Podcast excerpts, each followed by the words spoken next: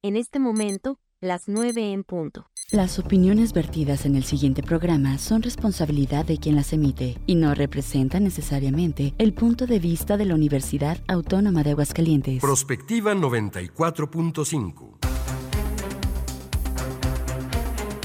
Un espacio para analizar el entorno político, social y económico de la mano de los profesionales. Prospectiva 94.5. Comenzamos.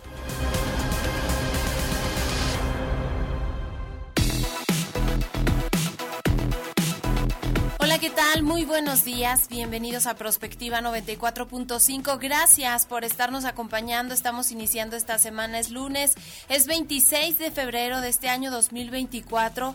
Estamos pues contentas transmitiendo desde este edificio 14 de Ciudad Universitaria a través de los distintos medios, por supuesto en Radio UAA 94.5 FM, en el canal 26.2 de televisión abierta. Igual estamos en Facebook Live, en Radio UAA 94.5 y en YouTube nos ubican como Prospectiva 94.5. Gracias a todos ustedes por arrancar esta semana con nosotros. Una semana de mucha información y sobre todo de mucha polémica. Hoy vamos a hablar de los distintos temas, especialmente nacionales, que ocurrieron justo dentro de la conferencia matutina del presidente de la República, las candidaturas plurinominales y otros temas más con nuestros amigos periodistas. Como todas las mañanas, me da mucho gusto saludar a mi compañera en la conducción, María Hernández. ¿Cómo estás, Mari? Buenos días. Hola, Leti. Muy buen día. Muy contentos de estar nuevamente aquí en Prospectiva 94.5 a través de radio, de televisión, de YouTube, de Facebook. Eh, para todos los que nos ven y nos escuchan, pues ya ha cambiado radicalmente el clima después de que tuvimos unas semanas de bastante frío y pues vamos a platicar también de eso un poco en nuestro resumen informativo. Y pues muy contentos de arrancar esta semana ya. Así es, la línea está abierta, mándenos sus mensajes vía WhatsApp 449-912-1588. Ahí también nos pueden hablar por teléfono. Luego la gente nos pregunta si ya solamente es WhatsApp. No, también se pueden comunicar con nosotros a través de esta alternativa.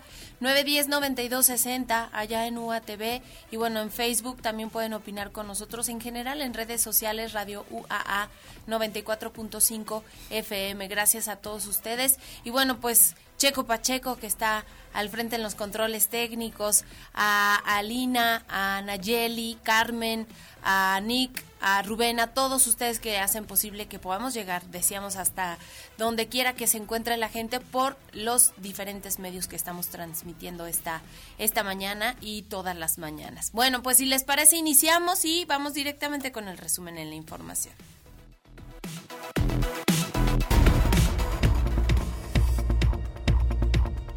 Bueno, pues aunque la temporada de frentes fríos 2023-2024 aún no termina, el ambiente caluroso se ha ido apoderando de gran parte del país. De acuerdo con la Universidad Nacional Autónoma de México, se prevé que las ondas de calor sean un fenómeno que se vuelva más frecuente y más grave en el futuro a consecuencia del cambio climático. Para este año, el Servicio Meteorológico Nacional pronosticó un total de cinco olas de calor en México en las que se experimentarán temperaturas mayores a los 40 grados grados centígrados en varios estados del país, siendo los ubicados en el norte, la zona del Golfo, sureste y Pacífico los que van a resultar más afectados. De esta forma, las cinco olas de calor para este 2024 estarán distribuidas de la siguiente manera: una en marzo, dos en abril, una en mayo, una en junio. Por lo pronto, para Aguascalientes esta semana, las temperaturas máximas estarán oscilando los 30 32 grados centígrados en este, eh, pues que es la primera ola de calor que se ha dado a conocer en nuestro país. La verdad es que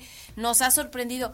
Hubo este último frente frío que trajo temperaturas muy bajas, especialmente por la mañana y por la noche. Y, hasta las lluvias, ¿no? Exacto, y ahora estas altas temperaturas, especialmente en la tarde, decían al cierre de febrero, mucho calor para Aguascalientes. Mucho calor para Aguascalientes y pues como que de aquí a junio vamos a tener olas de calor muy severas y pues vamos a superar incluso, por lo que dice el Servicio Meteorológico y la UNAM, las temperaturas del año pasado que ya fueron bastante pues extremas, ¿no? ¿Te acuerdas todo el caos que se vivió porque pues todo el mundo salimos a comprar ventiladores, muchos instalaron sus sistemas de aire acondicionado y esto rebasó la demanda de energía que normalmente tenemos en nuestro país, y también trajo problemas en este sentido, pero pues es que el año pasado tuvimos olas muy intensas de calor y bueno, si el pronóstico es que para este 2024 se den más altas las temperaturas, pues hay que tener...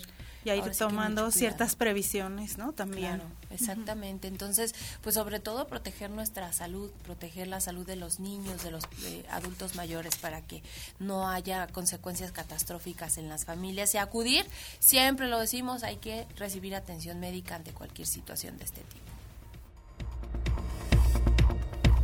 Y la guerra de filtraciones de teléfonos se registró durante este fin de semana después de que el presidente de la República dijera que la figura presidencial estaba por encima de la ley tras publicar el número telefónico de la corresponsal del New York Times en la mañanera. Posteriormente en Twitter el hijo del presidente José Ramón López Beltrán acusó la filtración de su número celular poniendo en riesgo a su familia y su privacidad, mencionó.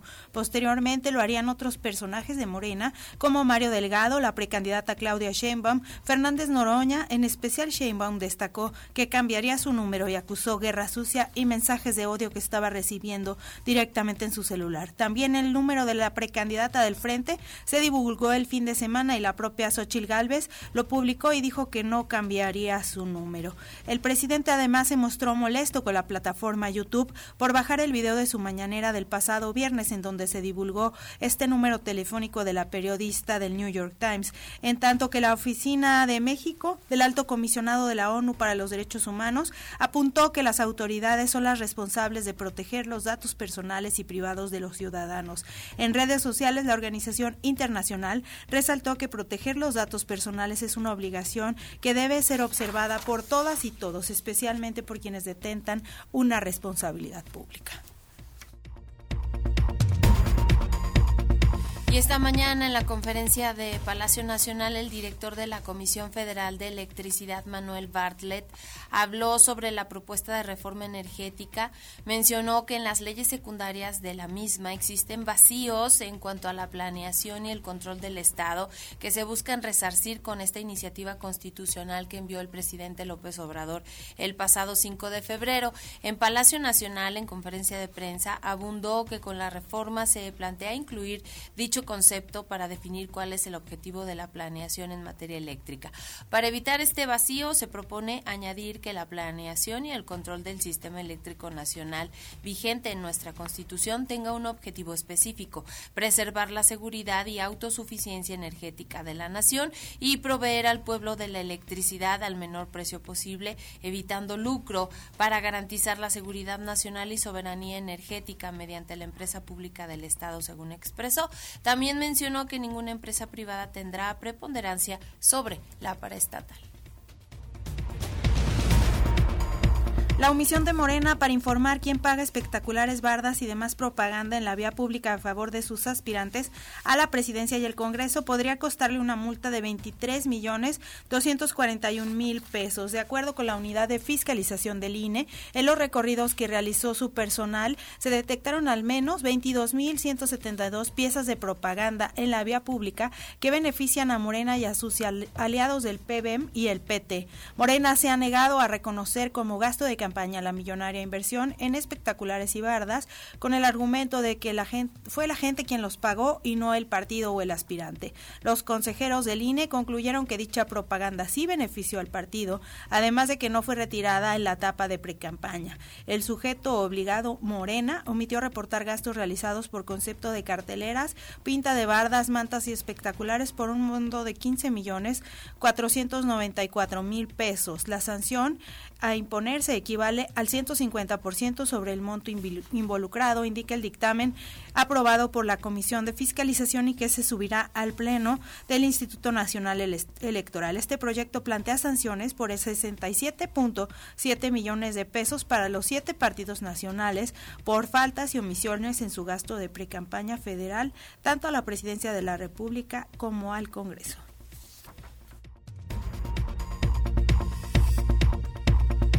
Apenas cuatro meses después del desastre que dejó el huracán Otis, el puerto de Guerrero abre sus puertas al ATP Tour con la edición 31 y sus múltiples figuras. Acapulco logró reponerse para uno de sus eventos estelares de cada año, el Abierto Mexicano de Tenis, cuya edición 2024 se llevará a cabo del 26 de febrero al 2 de marzo, bajo un panorama de ciudad en reconstrucción, pero que al menos de inicio deja sensación de tener todo en orden. Las fotos que comparte la empresa organizadora del torneo, Mex Tennis, muestran una arena reconstruida, una arena GNP reconstruida y con eh, paisajes verdes. En el fondo, un panorama opuesto a lo que se veía a finales de octubre cuando el huracán Otis golpeó a Acapulco y el estado de Guerrero con uno de los desastres naturales pues más intensos en la historia de México. Además, eh, este evento contará con la bolsa económica más alta de su historia. Estamos hablando de dos millones doscientos seis mil ochenta dólares que se extenderán a dos millones trescientos setenta y siete mil quinientos sesenta y cinco en cuanto al compromiso financiero total, según expresa la página de ATP respecto a este torneo.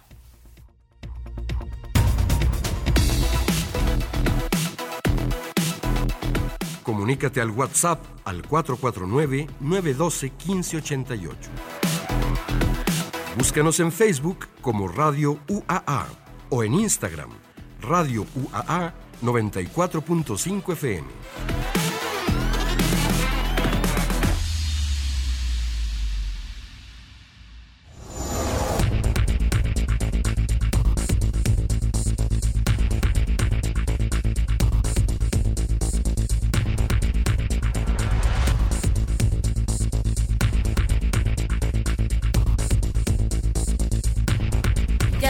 Las 9 de la mañana con 11 minutos y bueno, pues como todos los lunes tenemos temas de la agenda, hoy particularmente nacional, luego de toda la polémica que se ha venido generando a través de la conferencia de prensa matutina, el presidente de la República, Andrés Manuel López Obrador, pues hizo varios señalamientos contra el sistema de justicia, particularmente estuvo filtrando ahí alguna información pues privada, le bajaron su mañanera el pasado viernes, corrigieron, la volvieron a subir, en fin, han pasado tantas cosas de las que vamos a platicar con nuestros amigos periodistas. Agradecemos mucho a Adriana García Búquer, ella es periodista y comunicadora social que se encuentra aquí con nosotros. Gracias, gracias por estar aquí, Adriana. Hola, buen día, muchas gracias por la invitación. Y también está con nosotros Mario César Macías Zúñiga, periodista y director de Palestra Aguascalientes. Hay que decirle unos portales de los que más se consultan por parte de aquí de los estudiantes de la Universidad Autónoma de Aguascalientes. Bienvenido, Mario. Hola, buenos días. buenos días, bienvenidos. Bienvenidos a los dos. Pues ahora sí que fue una semana intensa, ¿no, Mario? En el tema político y especialmente lo platicábamos la semana pasada, pues México es uno de los países en donde el periodismo se ha vuelto una profesión de alto riesgo y vimos a un presidente de la República muy enojado. Yo creo que lo platicaba con Mari durante la semana. Este hashtag narcopresidente le ha pegado duro eh, en el ego, le ha pegado duro, pues yo creo que hasta en el razonamiento porque lo hemos visto impositivo, quizás intolerante. No sé qué opinión te merece a ti todo esto. Buenos días, gracias por la invitación. ¿Cuánto lleva el hashtag narcopresidente? ¿Dos semanas? tres? Lleva casi tres semanas. Casi, tres. semanas. ¿Y el New York Times lleva cuánto con el reportaje? Pues menos de una semana, porque prácticamente él obligó a que se sacara la semana pasada. No recuerdo si fue el martes o miércoles. Sí, más o menos. Digo, filtró el cuestionario y, eso adelantó que el New York Times hiciera su publicación. Pero hasta ahorita no ha habido ni una sola prueba. ¿Ustedes han visto alguna? No. Pues no, porque, bueno, al final de cuentas todo es por testigos protegidos y por dichos de la DEA, pero creo que el mismo reportaje lo dice, o sea, menciona cuáles son sus fuentes y y cómo está hecho el reportaje. Y finalmente dice también que no se le vincula a él directamente, sino a sus cercanos, ¿no? Entonces no sería narcopresidente. Lo aprovechó la oposición. Lo aprovechó, claro. Es año electoral. Claro. Estamos a unos días, cuatro o cinco días de comenzar unas campañas electorales rumbo a la presidencia de México. Senadores y diputados federales. Aparte de los alcaldes, algunos diputados federales, o sea, va a haber una cantidad de boletas electorales como no se imaginan. Y Estados Unidos tiene sus propias preocupaciones. No sé si han visto a Joe Biden la última semana. Sí, sí. Está sufriendo los estragos de la edad, algo muy normal. Sí, sí. Pues no de la última semana, ya tiene tiempito. Y nuestro presidente, Andrés Manuel López Obrador, pues también es una persona de 70 años, nació en el 53. Entonces, coloquialmente nosotros llegamos a decir que se chochean. Si el abuelito de la familia, ustedes saben cómo chochea y, y lo bromean o lo cuidan, pero cuando tienes el poder, no puedes darte el lujo de chochear, No. no puedes darte el lujo de chochear. Y no podemos darnos el lujo de permitir que estén chocheando, ni que pierdan los estribos. La irritabilidad se acrecenta con la edad. A una persona de unos 40, 60 años, trata de hacerlo enojar, va a ser muy complicado. Se la llevan tranquila. Hasta los jóvenes podrán decir, "No, que no reacciona, tiene atol, tiene atol en las venas. Pero ya un- una persona de 70 años, incluso por eso los jubilan, ¿eh? es en serio. Bueno, claro, porque finalmente, pues si vas perdiendo, cier- o sea, con la edad, Habilidades. vas perdiendo ciertas habilidades. ciertas habilidades y la irritabilidad Y es muy común. Entonces imagínate que a la máxima autoridad de México alguien le esté diciendo que es narcopresidente, lo claro, le cuestionan están dando en donde más le duele, creo, ¿no? en la autoridad, la vanidad, el ego. Entonces, pues sí es complicado lo que está ocurriendo. Tú, no sé si vieron la entrevista a Biden, tiene que ver con esto, ¿eh? Le preguntan a Biden qué opina, no, a, a Vladimir Putin. Hace dos semanas hubo una entrevista muy extensa de un reportero de Estados Unidos a Vladimir Putin. Y recientemente, estos días, hace como cinco o cuatro días, hubo una entrevista banquetera de un reportero a Vladimir Putin y le pregunta qué opina de la- del insulto de Biden a su persona. Le llamó hijo de Pu.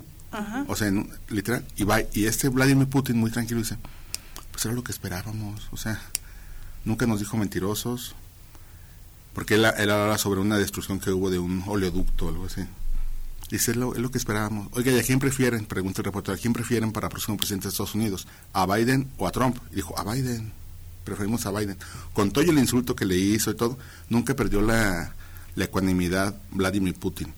Entonces tenemos un presidente que a diferencia de Rusia no está al 100% de sus facultades físicas, ya no sé si emocionales o no, pero la edad implica mucho. ¿Ustedes recuerdan un, un evento donde Andrés Manuel López Obrador haya estado activo después de las 5 o 6 de la tarde? No, fíjate, eso es- también es algo que se ha comentado mucho, que, bueno, él se levanta muy temprano, pero ya tipo 5 de la tarde ya... ¿Ustedes han ido a misa a las 7 de la mañana? ¿O han pasado por un templo? Solo. ¿Quiénes son los que van caminando? Los, Las personas- Las personas de la tercera edad, porque o sea, ya amaneció, ya, ya es otro día más de vida que tengo. o sea. Entonces, así está nuestro presidente. Es una persona activa, pero a ciertas horas, por su estado de salud, además ya no le permite. Entonces, más que un narcopresidente, tenemos un presidente enfermo. Ajá. Yo creo que también se ha dado mucho este hashtag o ha, digamos, sido muy compartido porque al final de cuentas creo que el tema de la seguridad es algo que Ah, ha claro. pegado muchísimo y sobre todo el tema de la violencia, ¿no? Y bueno, hasta estas filtraciones de lo del de, de que cobros de piso y todo esto, que incluso algunos narcos usan hasta las listas de lo del bienestar para llegar y tocar y decir, ya le dan su pensión, Ya le aquí cayó. se Ujú. tenga que mochar conmigo, ¿no? De alguna manera creo que la violencia ha influido en ese hashtag, ¿no? ¿O ¿Tú qué opinas, Adriana? Pues sí, precisamente, digo, también ha derivado en que los propios aspirantes a una candidatura, porque apenas se van a registrar, pues estén buscando también protección, porque pues si hay como este mm, derecho de, o, o se sienten con el derecho de cobrar cuando se les han abierto las puertas para que haya cada vez más intromisión de, de estos grupos delictivos en, a lo largo de todo el país. Ahora también, si lo vemos desde el punto de vista de la filtración del teléfono de esta reportera en un país en donde hay riesgos para ejercer el periodismo, pero además una polarización muy grande y cuando el presidente desde la mañanera está hablando de que se le calumnió y suelta el teléfono de esta muchacha, pues obviamente ella va a esperar reacciones virulentas, ¿no? Volvemos al mismo tema de la violencia porque es un entorno que el propio presidente está generando, como mencionan, al polarizar a la ciudadanía con este tema de es que ellos son los malos y nosotros somos los buenos y este discurso que ha tenido a lo largo de todo su sexenio.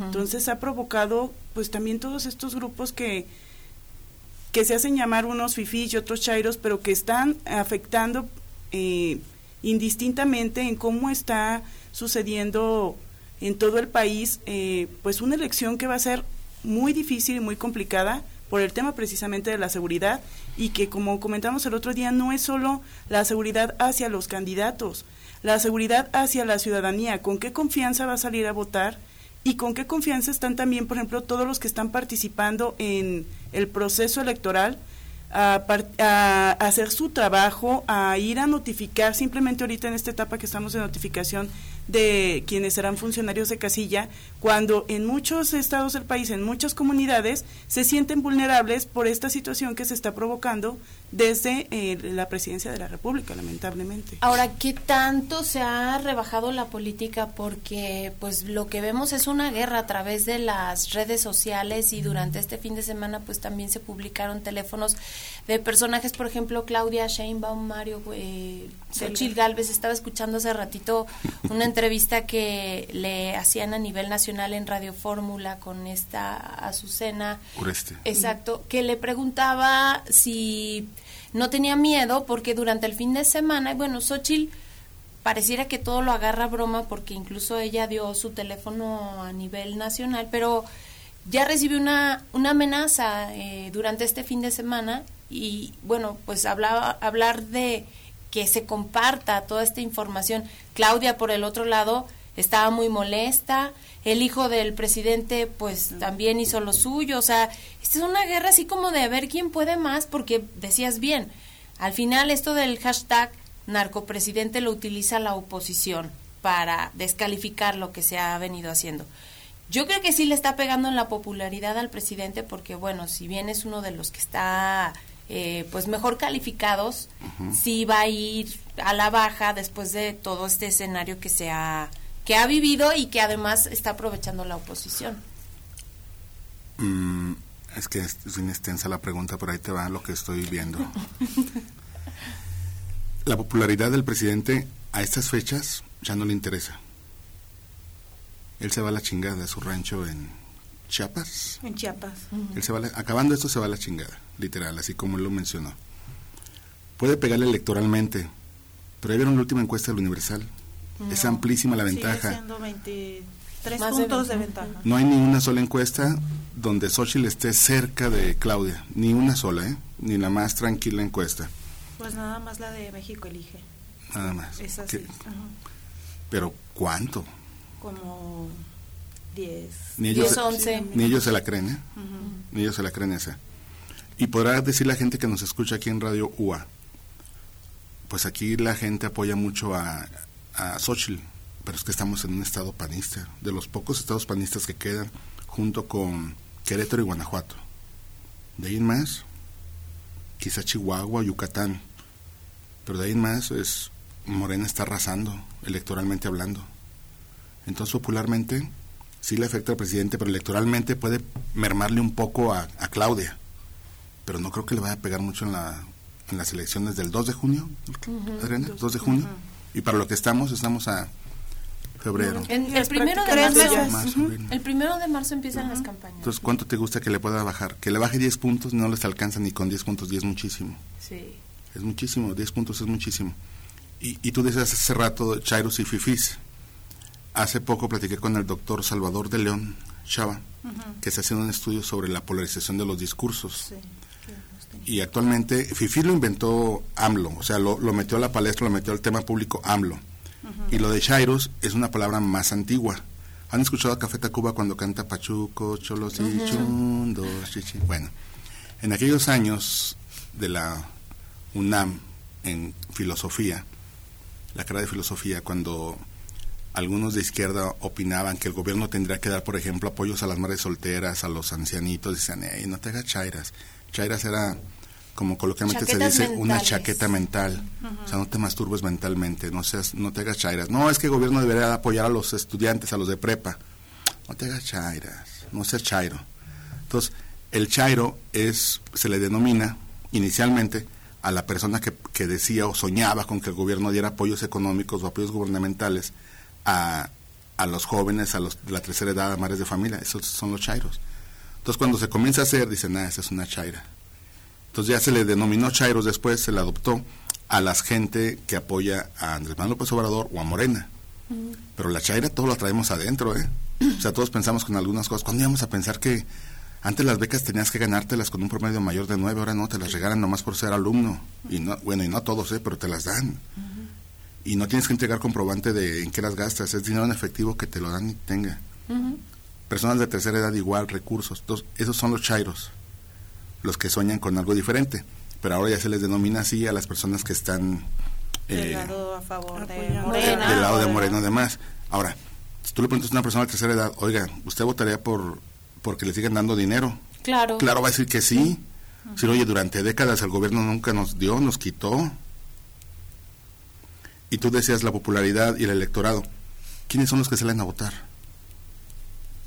Regularmente los adultos y adultos Los mayores, adultos no los mayores. jóvenes. ¿Quiénes son los que se levantan temprano para ir a misa tempranito? Los adultos mayores. Es gente que guarda su credencial de elector, no para el antro, no para un trámite gubernamental. Es porque de verdad saben lo que le cuesta el voto. Y más las mujeres. Y es donde tiene su... Ustedes vean los reportajes que tiene, los estudios que tiene Roy Campos. Quienes más votan son los campesinos, amas de casa, personas de la tercera edad. Y es donde está fuerte Andrés Manuel López Obrador y Morena. Todavía esta elección todavía la puede ganar Morena. La siguiente, quién sabe, ¿eh? pero eso todavía les alcanza. Entonces, de que está polarizado el discurso, sí, mucho. Y más aquí. Aquí en Aguascalientes mucho porque aquí, afortunadamente, hay buena seguridad. Podría estar mejor, ¿eh? Hemos tenido índices malísimos de seguridad. O sea, ha aumentado el robo a casa habitación. Los homicidios, el año pasado fue un año desastroso. No a comparación de otros estados, pero sí, se disparó. Sí, para nosotros mismos, digamos, comparándonos. Digo, hace unas horas, un palenque llegaron hombres armados, asalto, vámonos. Eso no se ve aquí. Y lo vemos normal porque decimos, ah, no nos tocó a nosotros. Pero es no es normal. No es normal que te quemen vehículos a las en unas cuantas horas en la ciudad. O un homicidio como el de las costillas de Sancho, que ya es como más cercano, digamos, a la Sí, ciudad. o sea, esos detalles no, no ocurrían y ya están pasando. Y, y te das cuenta, si hubiera pasado eso hace unos 10, 15 años, sería nota que todavía seguiremos platicando de ella. En cambio, ¿a quién mataron? Un empresario de Zacatecas. ¿Quiénes eran? Gente de Zacatecas. Ah, ok. Vuelta a la página. Y no, nos estamos acostumbrando a eso. Y no está bien. A, a mí me gustaría que volviéramos un poco al tema de lo de los datos personales, porque yo creo Ah, sí, fue un error, que- fue un delito, es un delito de entrada. Sí, Cometió sí. un delito Andrés Manuel López Obrador. Y le tumbaron su video de, de YouTube. De YouTube. Y ya se lo volvieron a instalar. Y ayer dije- Sí, lo ayer- editaron. Sí. Lo- hace ratito leí. Sí, y lo ayer, ayer publicó el PG que no tiene nada que hacer ya la Estatua de la Libertad en Estados Unidos. Miren, el PG se va a convertir tarde o temprano si le siguen soltando el celular o su community manager como Vicente Fox.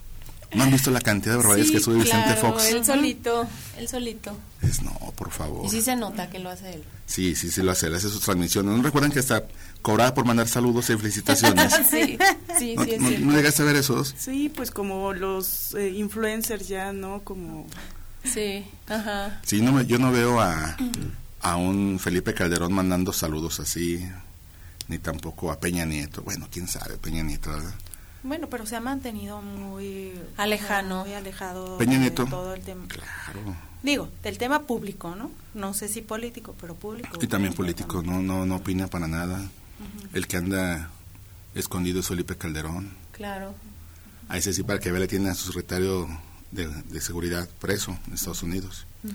que, Ese sí. que ahí también hay una discusión con respecto a cómo, por ejemplo, se armó el caso García Luna, que sería más o menos parecido a lo que el New York Times publica con respecto a los informantes, etcétera. Y es para la misma fecha, ¿te das cuenta? Es para la misma fecha, más o menos coinciden. Exacto. Porque esto del New York Times ya lo, ya lo recorrieron más para acá, ¿eh?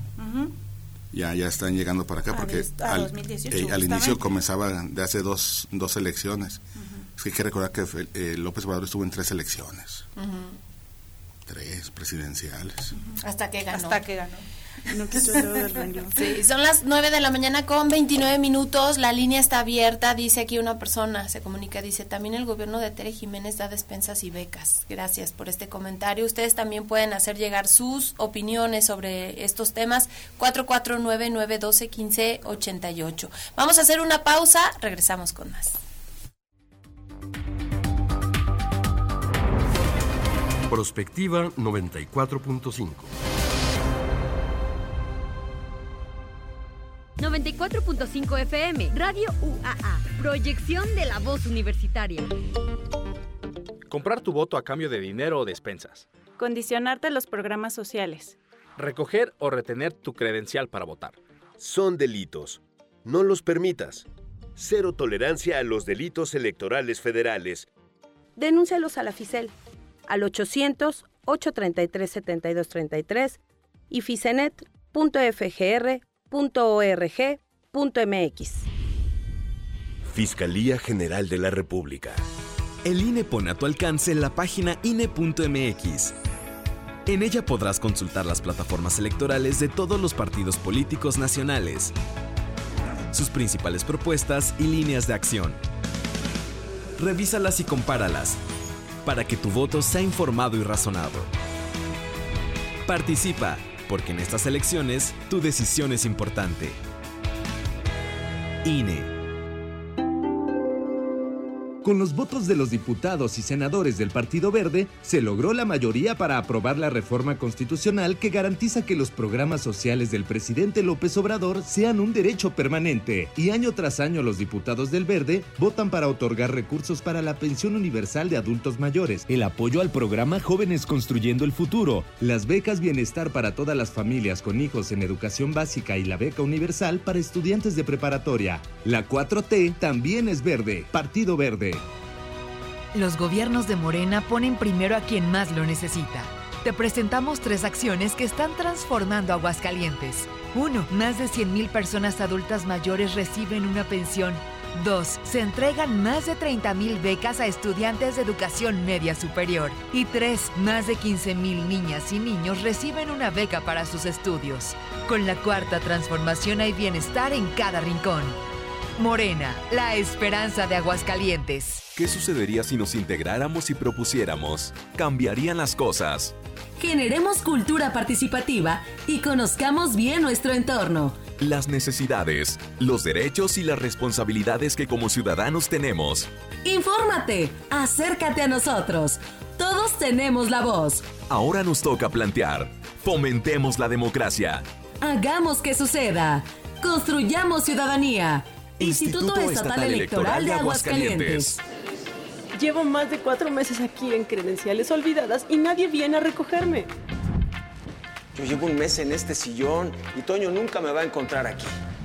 Si extraviaste tu credencial para votar, tienes hasta el 20 de mayo para solicitar su reimpresión sin cambio de datos personales o de domicilio. Acude por tu reimpresión al módulo de tu preferencia.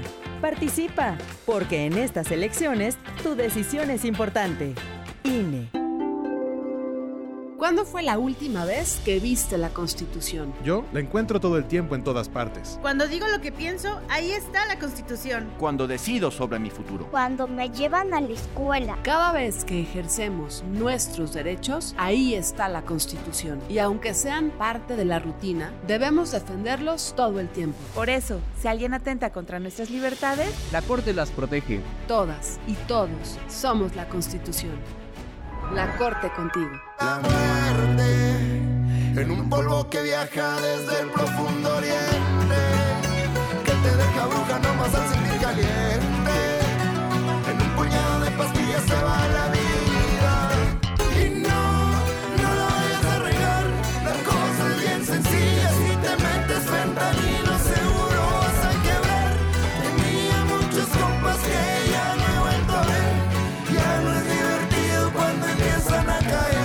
En este momento, las 9 con 33 minutos. Prospectiva 94.5.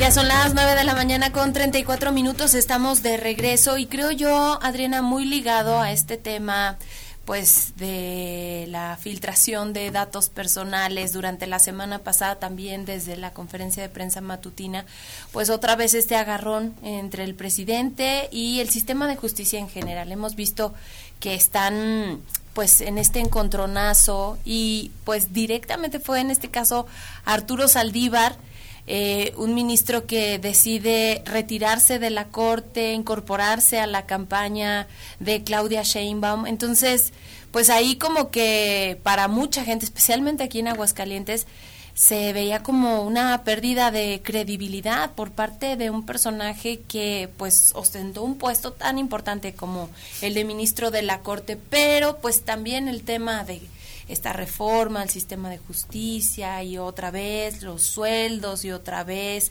pues eh, el comportamiento de jueces que ya es tiro por viaje. En la mañanera vemos estas descalificaciones en general al sistema de justicia. Pues sí, una contradicción total en la que están cayendo incluso este, pues los mismos protagonistas de este conflicto, eh, por una parte el presidente de la República y por otra parte el exministro Arturo Saldívar, porque pues en algún momento, en algunas declaraciones, admite Andrés Manuel que sí eh, hubo una participación constante de, mm, del Ejecutivo, pues, sobre eh, el, eh, lo que tienen que hacer propiamente en en el sistema de justicia, mientras que Saldívar niega rotundamente que haya habido una intromisión directa. Sí, sí debe de prevalecer el diálogo, sí, sí debe de haber una constante comunicación entre ambos poderes, porque pues finalmente se remiten muchas de las recomendaciones o muchas de las propuestas de reforma desde el Ejecutivo y que pues sí deben de ser atendidas por, eh, por parte de del sistema de justicia propiamente, no así que haya una orden directa o una línea directa de cómo se tiene que atender y de casos específicos, que es lo que se ha criticado, de que si hubo la intervención o no desde el, Ejecutivo en eh, algunas situaciones o algunos casos específicos, que sería la orden, por así decirlo, de que tuvieran que atenderlo de algún modo u otro, seguir una línea u otra, o dictar alguna sentencia a favor o en contra de algunos eh, actores o quienes participaron incluso en gobiernos anteriores desde eh, la presidencia de la República. Han caído en varias contradicciones ellos mismos y pues es la crítica principalmente cuando, si volvemos al plano este, local, se ha cuestionado mucho algunas de las eh, sentencias que se han dictado desde eh, la Suprema Corte que afectan directamente a Aguascalientes y que en este sentido pues también lo han tomado como una recomendación y se llega a, bajar el tema aquí en Aguascalientes para ver qué es lo más conveniente porque pues si hay eh, ya cierta duda de si se está haciendo lo correcto desde el sistema de justicia nacional. Aquí tengo tres comentarios. Christoph Magaña, saludos Adriana Campos, éxito con todo lo que haces, como siempre una grandiosa reportera. Miriam Medalí les manda saludos a los dos, a Mario César y Adriana.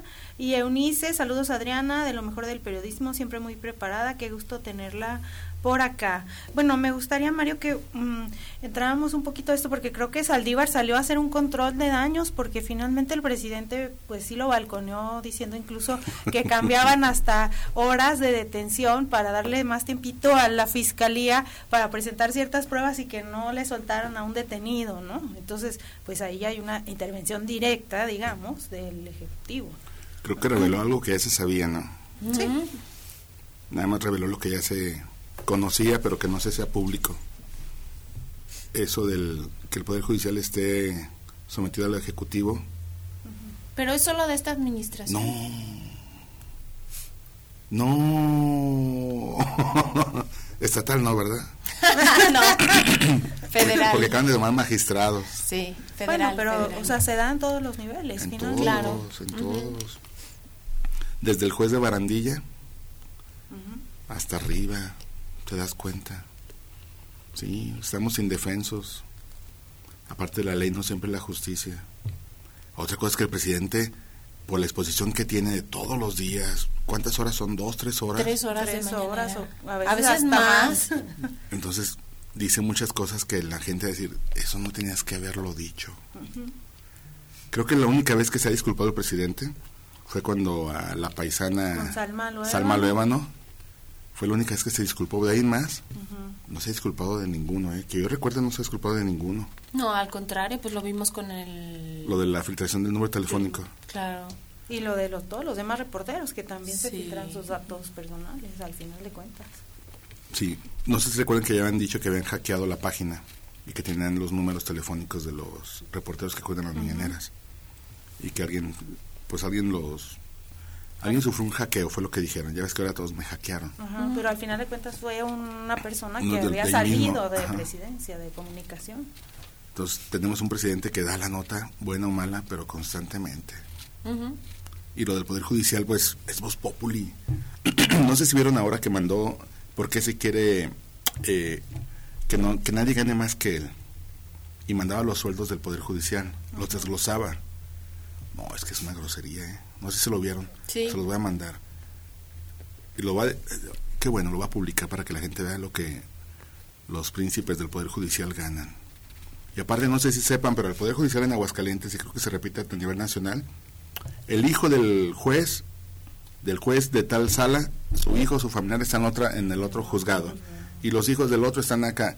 Y es una de, de familias ahí dentro que no quieren soltar para nada las, pues digamos que los salarios, prestaciones. ¿Cuántos de aquí conocemos a alguien que está en el Poder Judicial? Muy pocos. Se quedan todos entre ellos. Y luego te das cuenta que sale cada sentencia. Que por eso la gente se indigna y no crece en la justicia mexicana.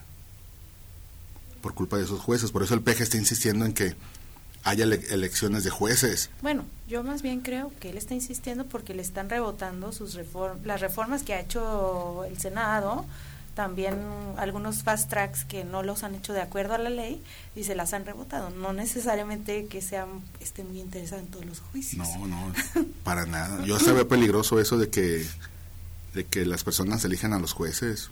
Claro. Porque no somos expertos en eso. Si nos equivocamos eligiendo gobernantes, imagínate jueces. No. Sí, muy peligroso.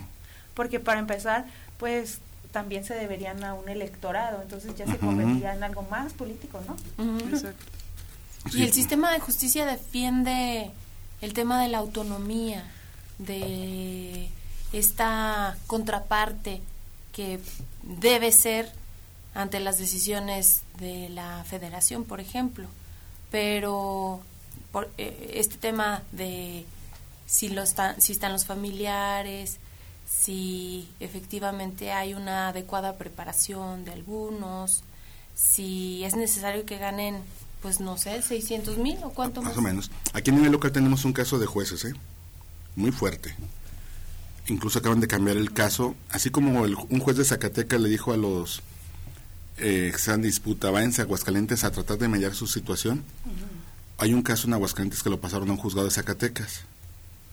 Se trata de una desaparición forzada, donde ya hay una persona que falleció por, por suicidio, hay otros que siguen presos, otros que están nerviosos, y la juez dijo, no, es que me están amenazando, temo por mi vida.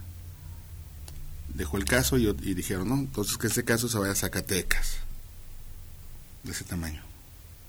Aquí en Aguascalientes, ¿eh? no nos vayamos tan lejos. Aquí te das cuenta que el Poder Judicial están, pues están en medio de a veces de la plata y el plomo. Exacto. Entonces no es tan fácil ser juez de repente en casos tan complicados. Y, y a veces no. ¿Ustedes conocen el nombre de un juez? Pues a menos que sea del presidente del Supremo Tribunal, es estamos, muy es que estamos, complicado. estamos muy pero- ajenos a todo eso. Quizá los abogados que están litigando sepan. Abogados litigando, ¿eh? litigando. No todos. Porque no hay, hay abogados que no litigan. Que estén litigando y que sepan en dónde cayó tu caso, demás. De ahí más, no. No, es información que no, No, tenemos a la, a la Y por lo regular todo- tratamos de evitar eh, llegar a, con un conflicto, llegar al juzgado. Es que son cosas que uno no quisiera estar viviendo ni para bien ni para mal. Entonces, si es delicado el tema del Poder Judicial, creo que las barras de abogados son las que deben manifestarse. Los abogados litigantes sobre todo. ¿Y si estarán defendiendo la autonomía? No.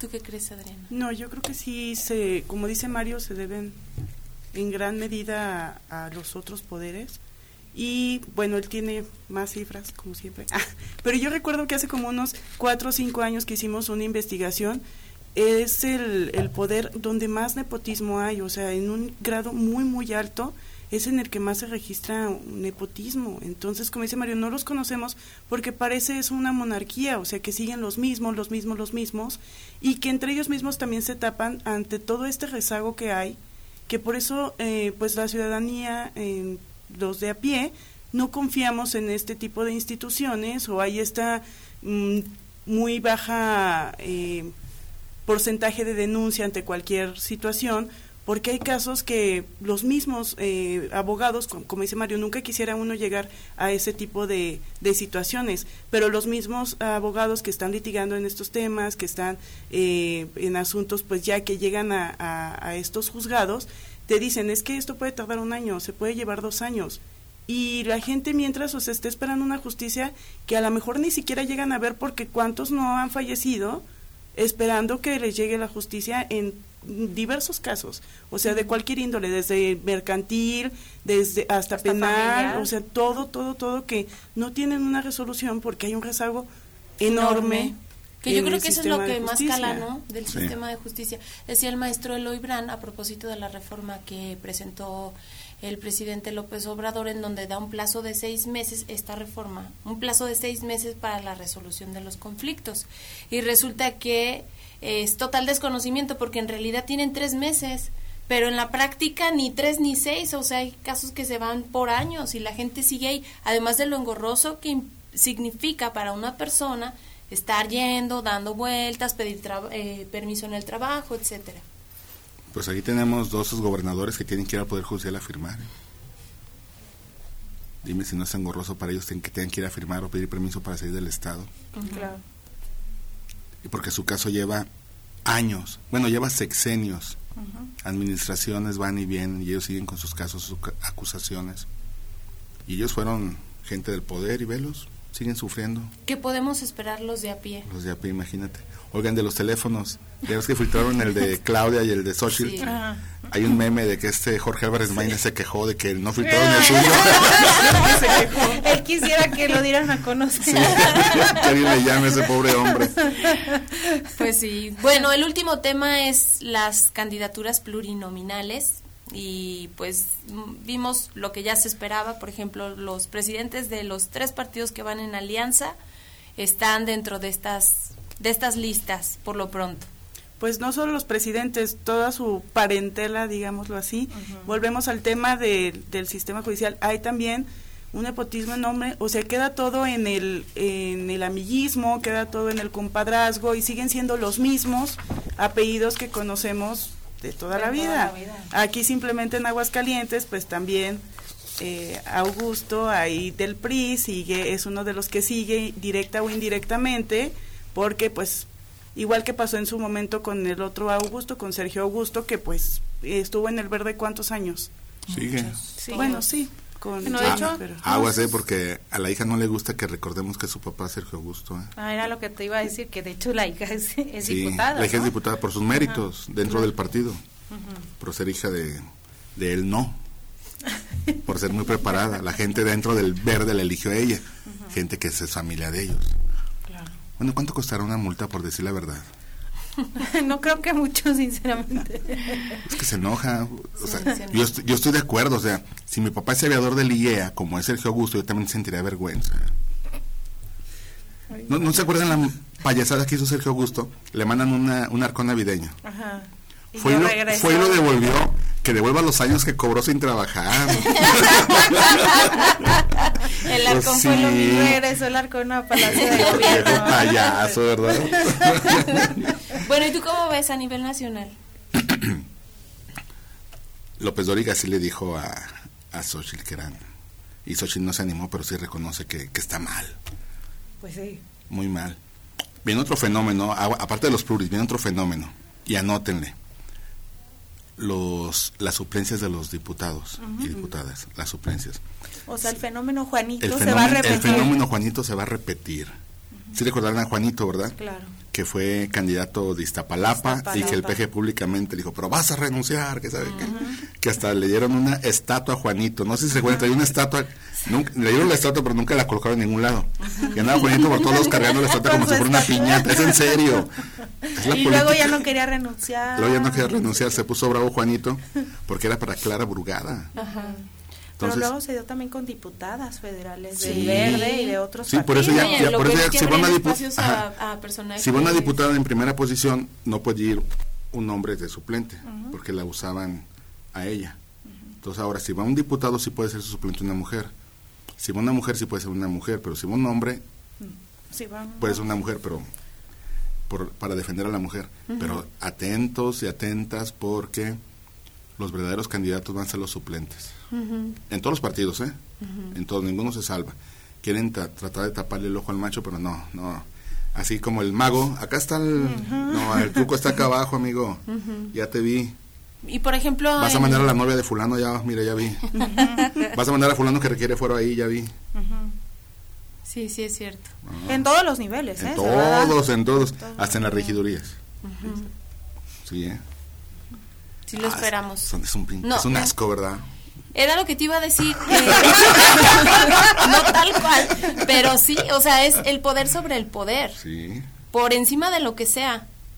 O sea, yo al principio que veía eh, el perfil de Xochil Galve- Galvez pensaba, pues es una persona que no conoce tanta gente. A mí me- al principio me pareció como guanga su candidatura.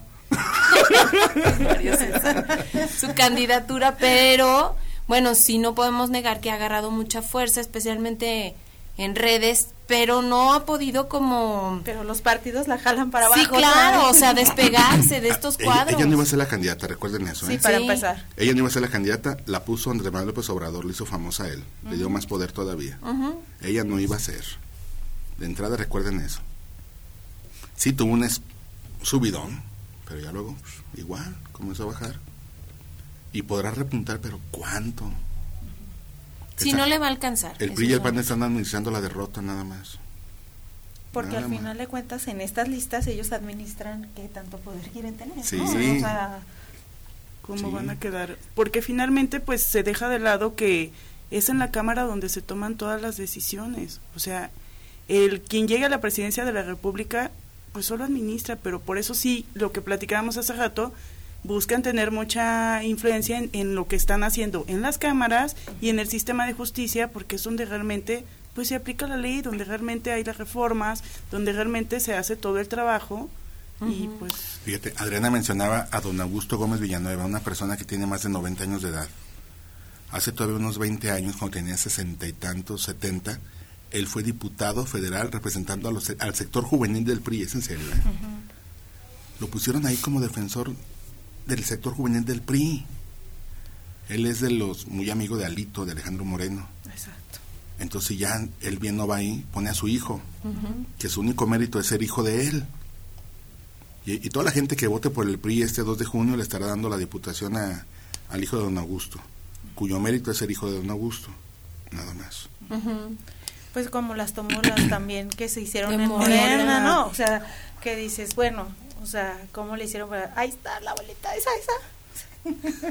o sea, para que saliera el hermano del presidente, Jesús el- Ramírez. el secretario de comunicación o el, El vocero fisgón, de la presidencia, el fisgón, etcétera, ¿no? O sea, Ah, Pues así, así hubo aquí en Aguascalientes también, ¿eh? también hubo Sí, fue tómbola. de tómbola. Al inicio ¿Quién sí era. Me acuerdo que entre la tómbola salió Vera Romo, que es de la subdelegada actual, este Castorena, Hernández Castorena. Sí, sí, sí, no, Hernández Castorena no, ¿cómo se llama el profe? ¿Qué Gutiérrez, senador? Gutiérrez Castorena. Daniel Gutiérrez Castorena, con unas iniciativas tremendas, una actividad legislativa en el Senado impresionante.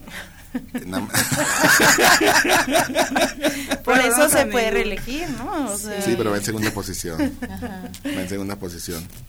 Fíjate. Oigan, y estos cuadros como estaba viendo la lista completa para el Senado de la República, Sofía Niño de Rivera, por ejemplo. ¿Por, por quién le mandaron a ella? Por el, por el PRI al Senado de la República. Otro también, eh, Cuauhtémoc Blanco. Blanco, Sergio, Mayer, que Mayer. eso ya se venía anunciando desde que entró a la casa de los famosos, él ya había dicho que, que esa era su intención, o sea, por eso quería esa proyección en la Casa de los Famosos, porque buscaba... El PAN quería a Wendy Ah, Guevara, Guevara. para León, ¿eh? Ajá. Es que ya los Pero, políticos están tan ¿se quemados. vale? sí.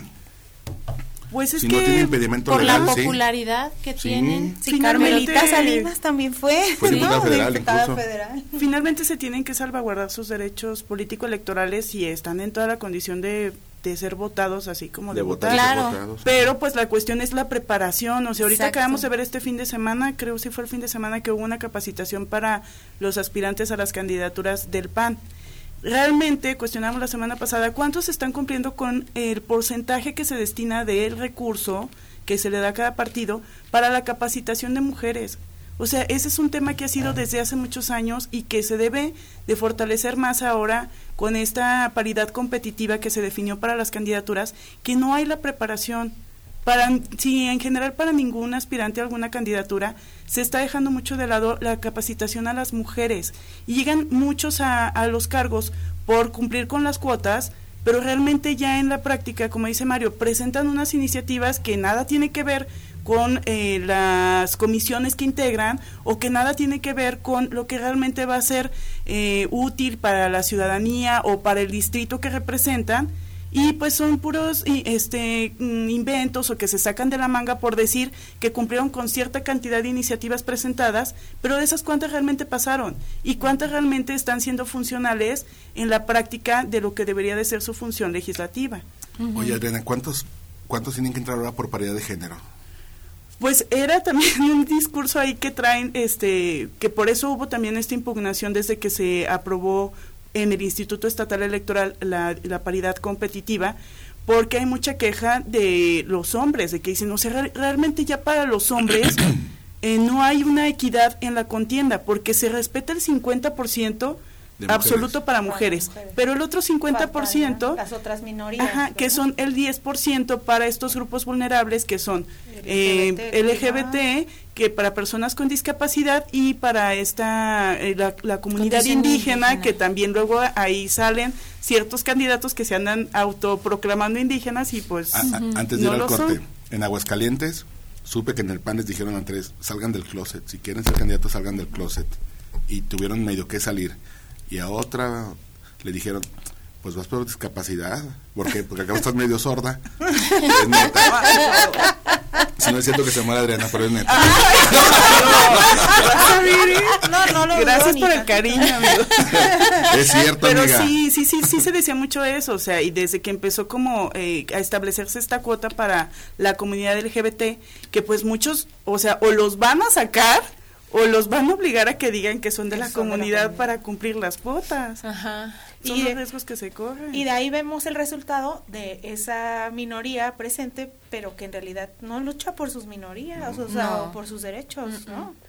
Y lo vemos en el Congreso local y lo vemos en el federal igualmente. ¿eh? Exactamente. ¿Y ¿Qué, qué papel estaremos haciendo nosotros como ciudadanos si efectivamente estamos enterados de todo esto, las posiciones de los partidos, los candidatos, pero principalmente las propuestas, que creo ahí es donde pues hay mucho trabajo que hacer y no es solamente desde los institutos, también nosotros deberíamos de preocuparnos por saber qué, qué es el escenario que estamos pi- eh, pisando y hacia dónde queremos hacia dónde queremos ir. Ni ganas tan debería votar, ¿verdad, Es el reto. votar, Es- es el- es que es el reto. Ajá. Esto es lo que hay, salgan a votar, no sean gachos. Sí, exactamente. Sí.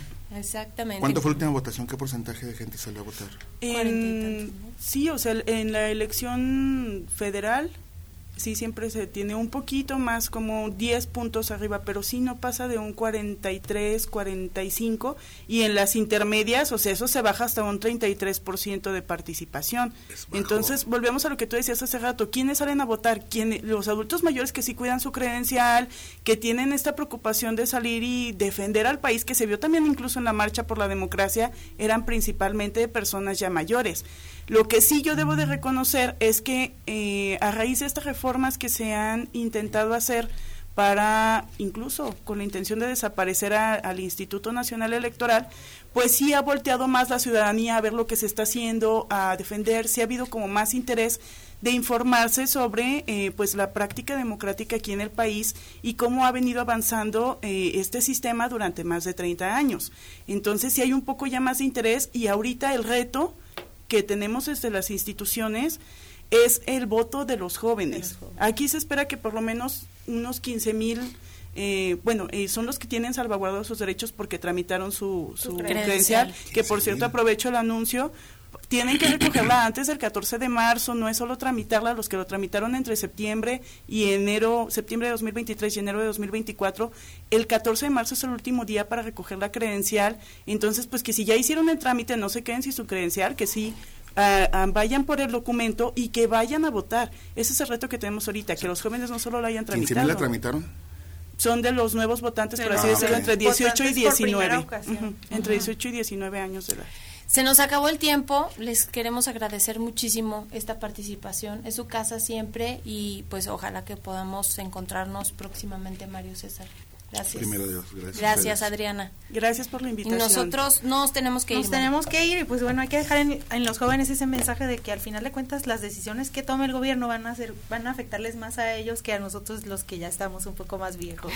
y mañana los invitamos a que nos acompañen. Vamos a hablar justamente sobre poblaciones indígenas y cuál es su situación aquí en Aguascalientes. Así es. Muchísimas gracias a la gente en producción, pero sobre todo gracias a ustedes que tengan un feliz inicio de semana. Prospectiva 94.5. Un espacio para analizar el entorno político, social y económico de la mano de los profesionales. Prospectiva 94.5.